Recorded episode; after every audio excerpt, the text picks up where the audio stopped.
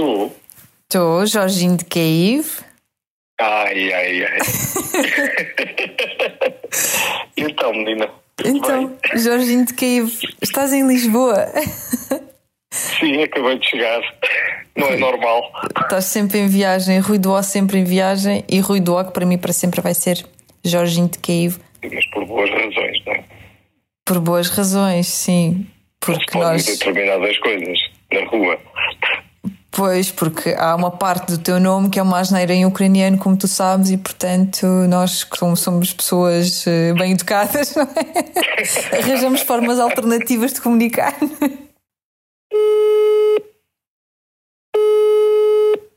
Cândida? Olá, Olá! como estás? Tudo bem? Olá, Irina, como estás? Cândida Pinto, que bom ouvir-te. Vamos falar sobre, sobre a guerra, pode ser? Pode ser, sim.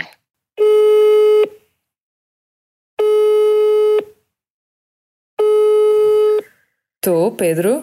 Tu, Irina? Pedro Mourinho, como é que estás? Tudo bem. E tu? Estás em Kiev?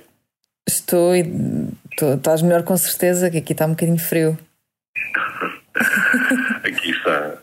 Aqui está aquela chuva de, de janeiro. Pedro, olha, vamos falar um bocadinho de jornalismo, pode ser? Sim. Mas a começar pela questão do jornalista no local. Jornalista no local, sem filtros, sem intermediários. Porquê que isso é essencial? É essencial, primeiro, para, para mostrar aquilo que está a acontecer. Eh, mas isso é a resposta mais óbvia. Mas não é para mostrar, porque as agências também o mostram, e portanto, todos os dias nós nas redações temos acesso às imagens de explosões, a reportagens que são feitas por outras eh, pessoas. Mostrar com, com os nossos olhos eh, é, é completamente diferente eh, o, o testemunho que tu podes dar, aquilo que tu podes contar e no fundo eh, é, é é a tua imagem e, e aquilo que tu vales enquanto jornalista e o rigor com que o podes fazer o que conta no final do, do dia. Cândida, o que é que um jornalista procura quando vai para uma guerra? Qual é que é o papel do jornalista numa guerra? Não, não parece que haja alguma coisa, ou seja, não há nada que substitua o jornalista estar no local onde as coisas estão a acontecer, estar no sítio. Eh, isso é de uma importância vital para o jornalismo e para a democracia. Eh, e, portanto, a nossa função quando estamos eh, numa guerra, sobretudo quando foi no início da guerra da Ucrânia, mas pode ser ali como pode ser noutro sítio qualquer, é fundamental porque é o facto de estarmos no sítio onde as coisas estão a acontecer que nos permite dar testemunho exatamente sobre o que se passa. Nós hoje vivemos um mundo, eh, vivemos num mundo completamente instantâneo, tudo se sabe em todo lado ao mesmo tempo. E isso leva a que eh, haja uma quantidade de desinformação eh, que, de certo modo, eh, tapa o que é a informação que interessa, o que é o conteúdo que interessa, o que é a verdadeira realidade. Ora, isso só se consegue estando no sítio, fazendo eh, as devidas escolhas vendo, olhando, sentindo eh, as pessoas, a forma como as pessoas estão a reagir, eh, eh, vendo como é que as coisas estão a acontecer eh, e dando contexto e dando continuidade eh, ao, ao que está a desenrolar-se à frente dos nossos olhos. Rui de Bo, conta-me, por favor, porquê é que tu achas que é importante nós termos estado lá ainda antes da, da Grande Guerra ter começado? Porquê é que tu achas que, no geral, faz falta ao jornalista estar nos sítios? Eu, eu acho que a- aqui na nossa, na nossa realidade portuguesa havia, e, apesar de eu achar que em algumas coisas ainda existe, mas havia uma grande, um grande desconhecimento da realidade ucraniana. Acho que o- foi muito importante nós irmos, eh, até porque na altura não sabia se havia guerra, se iria haver guerra ou não. Já, na verdade já existia, não é? A guerra na, no Donbass, mas uma guerra em larga escala se, se iria haver ou não. Mas eu, eu acho que uma das coisas importantes que eu acho do nosso trabalho eh, na Ucrânia foi exatamente irmos fazer reportagens sobre o que é a Ucrânia e o que era a Ucrânia e o que é que a Ucrânia estava a viver naquele momento. Eu recordo-me, por exemplo, quando estava em Kiev, logo nos primeiros dias de guerra, e, que, e de facto os russos chegaram muito perto. As pessoas, só para terem uma ideia, Irpin ou Butcha fica a menos de meia hora de carro de, do centro de, de Kiev. Uhum. Mas havia de facto já alguns blindados russos em, em Brovary, que fica do outro lado do rio Dnipro, mas ainda precisas de cerca de uma hora para lá chegar. E, e eu ouvia na, na, nas interpelações que os pivôs faziam para os repórteres em, em, que estavam em Kiev, qualquer coisa como os blindados russos já chegaram a Kiev. Uhum. E, e, eu pensava, porra, eles não chegaram a Kiev, nem sequer são perto, de, minimamente perto Exato. do centro de, Kiev, estavam a alguma distância. Portanto, esse tipo de filtragem, informação uhum. que tu podes dar, o testemunho que tu podes emprestar é, é fundamental. Isto nos diretos. Na reportagem, eu acho que na guerra o que conta são as pessoas. Nós há coisas que não podemos confirmar. Nós recebemos as informações de um lado e do outro, mas nós não conseguimos confirmar tudo. Nós podemos tentar confirmar Sim. umas coisas ou outras, mas acima de tudo é, é, darmos a nossa visão do que é que está a acontecer. Agora, aquilo que nós vemos, nós sabemos que está, que, o que é que estamos a ver, não é? Uhum. E tentar perceber, especialmente retratar aquilo que as pessoas estão a viver. Porque isso é uma coisa que nós vemos e podemos confirmar.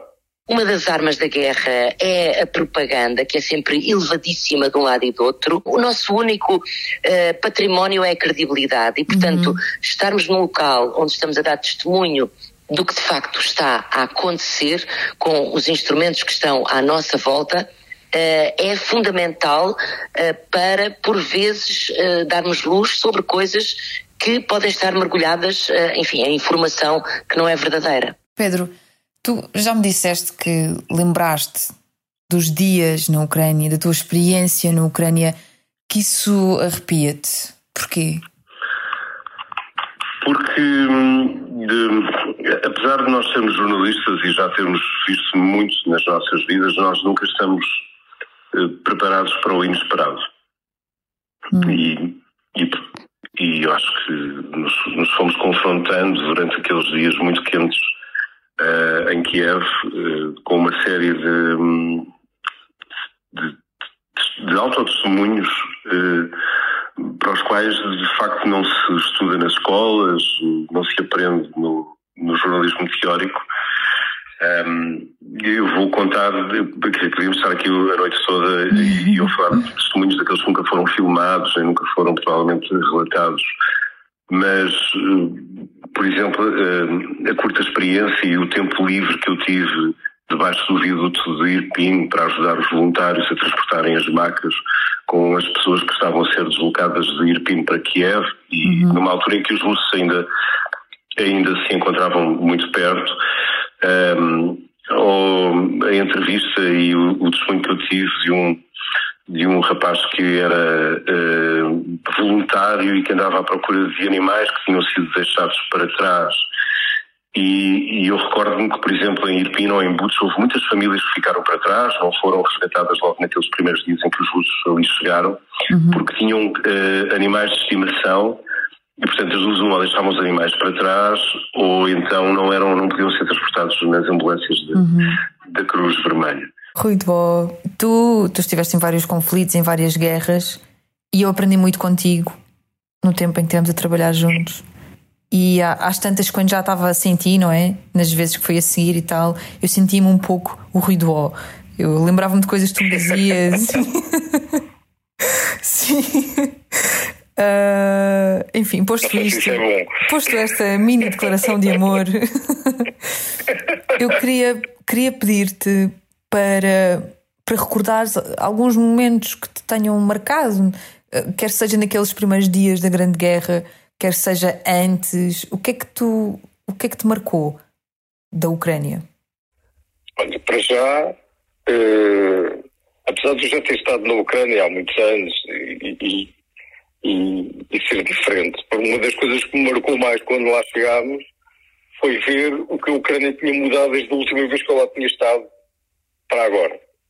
A simpatia das pessoas, especialmente mais fora da, da, da cidade, uh, no campo, aquela vez que nós fomos uh, a Chernobyl Sim. Fomos à casa da, da, daquela senhora, por exemplo. Queria ficar ah, contigo para não... sempre, sim. Sim. Mas a, simpatia deles, a abrirem-nos as portas, fazerem-nos o almoço, uhum. é? obrigaram-nos a almoçar lá com eles. Um, pessoas que não têm nada, não é? Pessoas que não têm nada e o pouco que tinham davam-te. A cultura das pessoas, que é uma coisa que eu acho que, uh, que é incrível. Uh, qualquer pessoa tem uma cultura acima da média. São e há uma coisa curiosas, que eu também não me esqueço. Uh, que me marcou naqueles dias foi aquela miúda a tocar violino à porta do nosso hotel. Uhum. É uma coisa que eu me lembro sempre. Uh, de, estarmos a, de estar no quarto hotel e de repente começar a ouvir tocar uhum. violino. E, e depois, quando a guerra começa, desapareceu tudo, não é? Desapareceu toda a gente. E, e pensar o que é que será feito desta miúda? Uhum. Onde é que ela foi? Será que ela conseguiu fugir? Será que ela se foi embora? O que é que ela, o que é que ela, o que é que ela foi fazer? Não é? Sim. Essas pequenas coisas, as pessoas com quem, com quem tu te cruzaste antes da guerra começar, claro que depois tu não consegues fugir a pensar o que é que terá sido feito delas, não é? Uhum. Cândida, tu regressaste à Ucrânia várias vezes. Tu escreveste um livro com David Araújo sobre a guerra na Ucrânia. Houve algum episódio em que te tenhas sentido pequena, que tenha sido algo em que tenhas tido, não sei, algumas dúvidas entre o que é que é ser jornalista e o que é que é ser humano?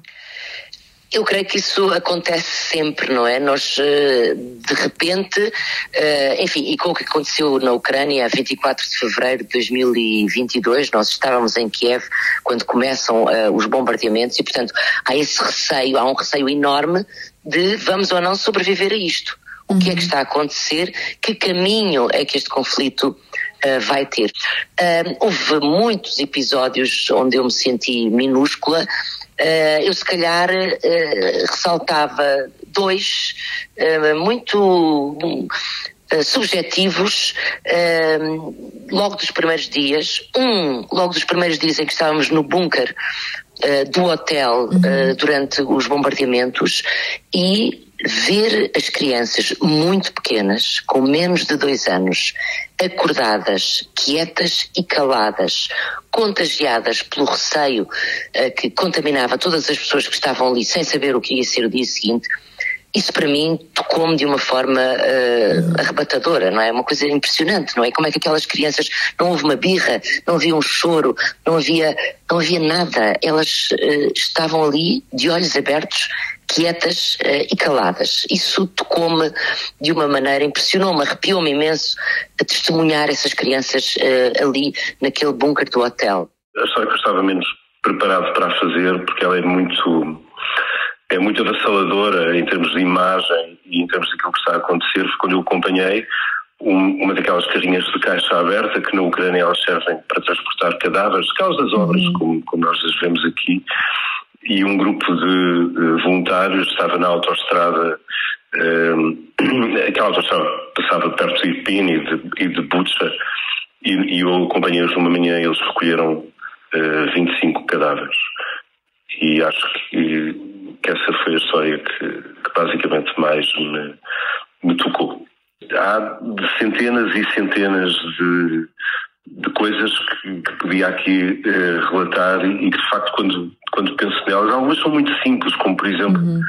eh, mostrar o ciclista que já no segundo ou terceiro dia de guerra não deixou de pegar a bicicleta e fazer aqueles enormes eh, passeios, eh, ou o último florista a funcionar eh, em Kiev, no, na estação de metro da, da Praça Maidan, ou o senhor que ficou uma manhã inteira com duas bandeiras da Ucrânia ali parado sozinho, com as sirenes a tocar. Quer dizer, eh, todos estes testemunhos que no fundo são, são pessoas e as suas histórias que podem ser contadas, cada história é diferente e cada uma parece ser ainda mais forte do que a outra anterior com que te uh, deparaste. Uma outra circunstância que testemunhamos juntas, eu e tu, Irina, foi quando estávamos a sair da Ucrânia uh, e fomos buscar uma parte de uma família ucraniana, a mãe Sim. e a filha pequena, e o pai tinha que lá ficar porque os homens não podiam sair da Ucrânia. Essa criança a chamar pelo pai, a despedir-se do pai, a entrar no nosso pequeno autocarro, no meio de um silêncio profundo, em que só se ouviam uh, os chamamentos lacinantes dela pelo pai, uhum. pelo papá, papá, isso foi algo que de facto uh, impressionou-me imenso. E isso, enfim, isto foi, isto foi algo que nós testemunhamos, mas que aconteceu a, mulher, a milhares de crianças ucranianas. E que ainda hoje acontece. E onde hoje continua a acontecer, exatamente. Eu acho que as pessoas queriam acreditar que não ia haver guerra, porque como a guerra no Donbass já existia há tanto tempo, é? e todos eles tinham família que já lá tinha estado, combater, etc. Por alguma ligação ou outra. Eu acho que as pessoas queriam acreditar que não ia acontecer. E há uma coisa que para mim também foi uma coisa que marcou muito naqueles primeiros dias em que andávamos na rua e em que as poucas pessoas que andavam na rua eram, tinham um aspecto estranho, não é? uhum. Eram pessoas que te faziam sentir desconfortável, sem perceberes bem porquê, mas sentias desconfortável. Ou carros que paravam ao pé de nós, lembras? Quando nós Sim. fazíamos diretos e paravam carros ao pé de nós com vidros fumados e não conseguimos ver quem é estava lá dentro, o que, é, o que é que ia acontecer.